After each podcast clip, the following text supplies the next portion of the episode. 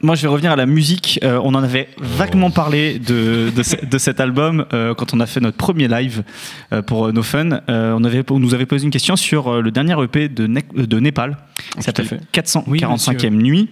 Euh, et en fait, dans, dans l'album, euh, Orelsan, il dit J'ai fait des rappeurs, j'ai fait, euh, j'ai fait des fausses couches, ou j'ai accouché de rappeurs, j'ai fait des fausses couches, quelque chose dans le genre.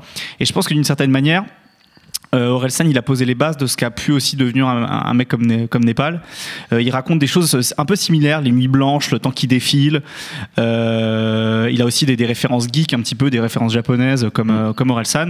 Sauf que contrairement à, à Orelsan, Népal, il est beaucoup plus en observateur extérieur. Il y a notamment un, un morceau euh, qui s'appelle Love 64, euh, dans lequel où il, il parle de la relation d'un, il voit la relation d'un de ses potes avec une nana euh, qui, euh, qui, qui, qui lui fait, qui le fait un peu tourner en bourrique, alors que chez Orelsan, c'est plutôt Orelsan qui se fait tourner en bourrique par les, par les femmes. Mais euh, voilà, en tout cas, euh, Népal, excellent rappeur parisien, très actuel dans, dans le son.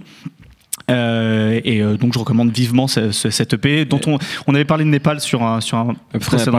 Nekfeu justement, euh, qui, était, qui était invité sur Cyborg de, de Nekfeu Népal sur un morceau. Ouais, il avait un peu fait. cassé l'album d'ailleurs.